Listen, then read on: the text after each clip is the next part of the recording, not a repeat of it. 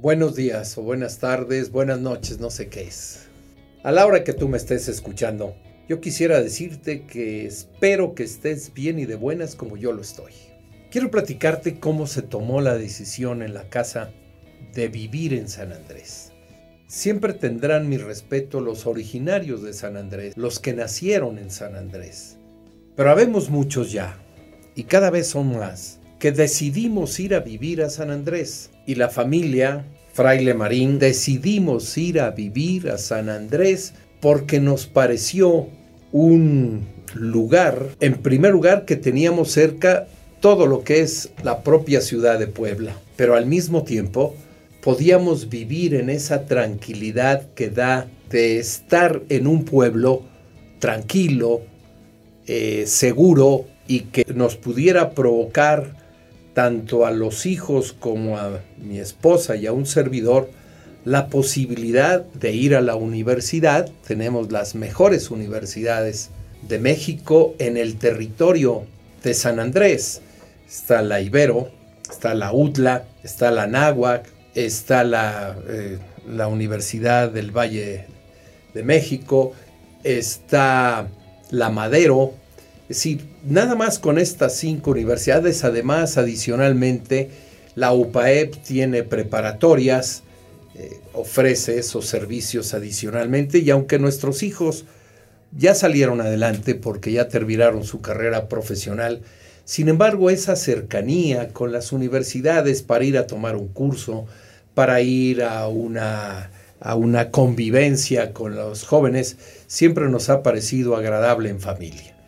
Esta es una de las características por las que eh, decidimos vivir en San Andrés. Pero otra de las características es que tiene tradiciones, tiene formas de expresión religiosa muy profundas y muy serias. Estas expresiones que pasan más allá del simple hacerse físicamente una festividad con respecto a algún santo o algún santo patrono del lugar va un poquito más lejos. Hay una conciencia religiosa que traspasa en todos los órdenes la propia familia de San Andrés. Las familias sanandreseñas quieren, estiman y aman su mundo de sus festividades, aceptan los cohetes en una forma natural, oímos con frecuencia la cuetería no solamente es expresión de llamar la atención que se está celebrando alguna festividad, sino además la religiosidad en sí misma de todos los sanandreseños es extraordinaria. Yo creo que es una de las cosas más sensibles, más padres que nos ha tocado convivir en San Andrés. Es una ciudad que se ha vuelto parte dormitorio y vivencia de muchísimos jóvenes. Esta es una característica muy interesante de San Andrés, sobre todo en el centro de San Andrés, en la famosa calle de la calle 14, eh, que hay una gran cantidad de bares y de, o lo que llaman hoy los muchachos antros. Y esto eh, es una llamada a los jóvenes a asistir a todos esos lugares.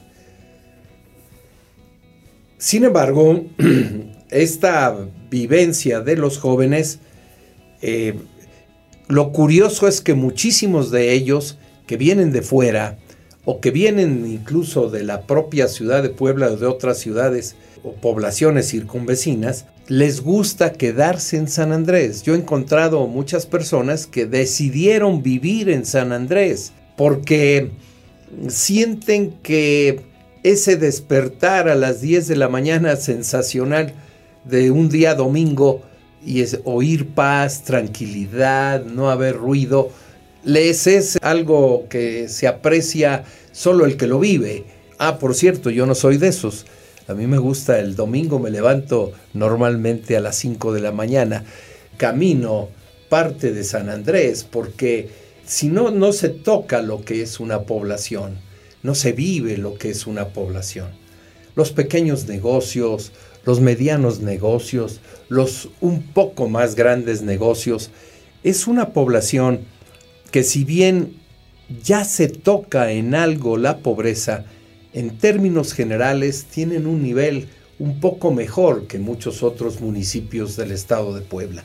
Esto es agradable y esto debemos de conservarlo en San Andrés. Hay que pensar ya en grande San Andrés. San Andrés, si bien tiene su centro, el propio San Andrés y sus juntas auxiliares, cada una con sus peculiaridades, lo cierto es que San Andrés es una ciudad.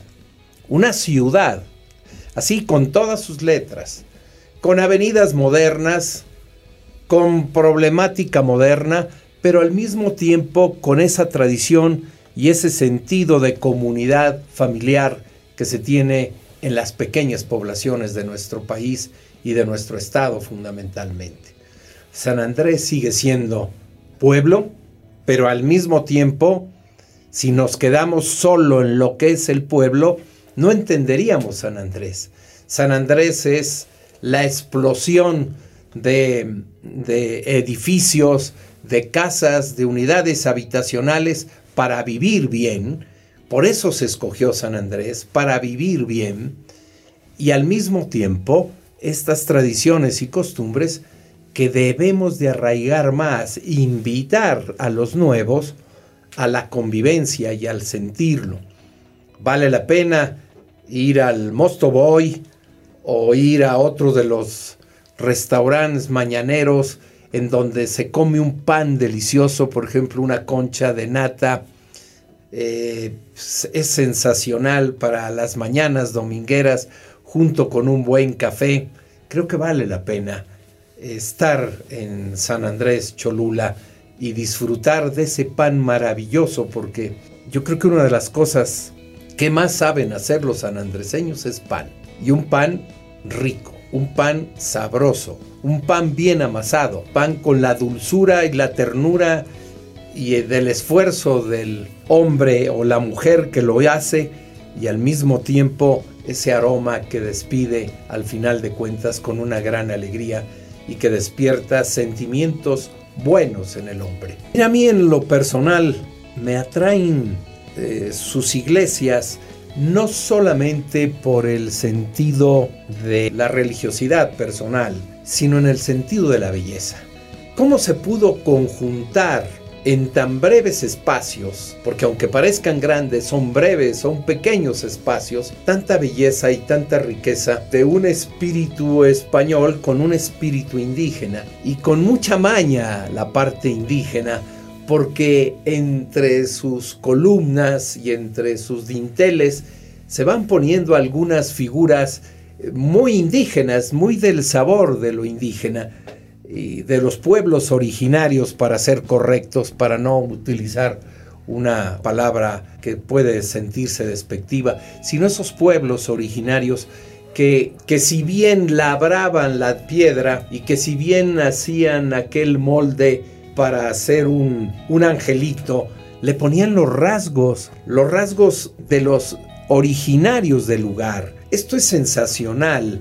Esto a mí me parece que, que encierra una, un secretismo, una conjunción de colores, de expresiones, de formas de ver la vida, que en pocos lugares se toca de esa naturaleza y de esa forma, ¿no? Yo no dudo que la capilla del Rosario es extraordinaria y que tiene una gran belleza y, contemplarlo me encanta, pero contemplar una iglesia como la de Tonancintla o una iglesia como la de San Francisco a Catepec eh, es otra forma de sentado ahí en la soledad de la iglesia que muchas veces se da y ponerse a ver incluso esos santos que no buscan la perfección, sino que son la expresión de las manos y del sentimiento, en donde se quiere mostrar el dolor o la, o la tristeza de la Virgen, me parece extraordinario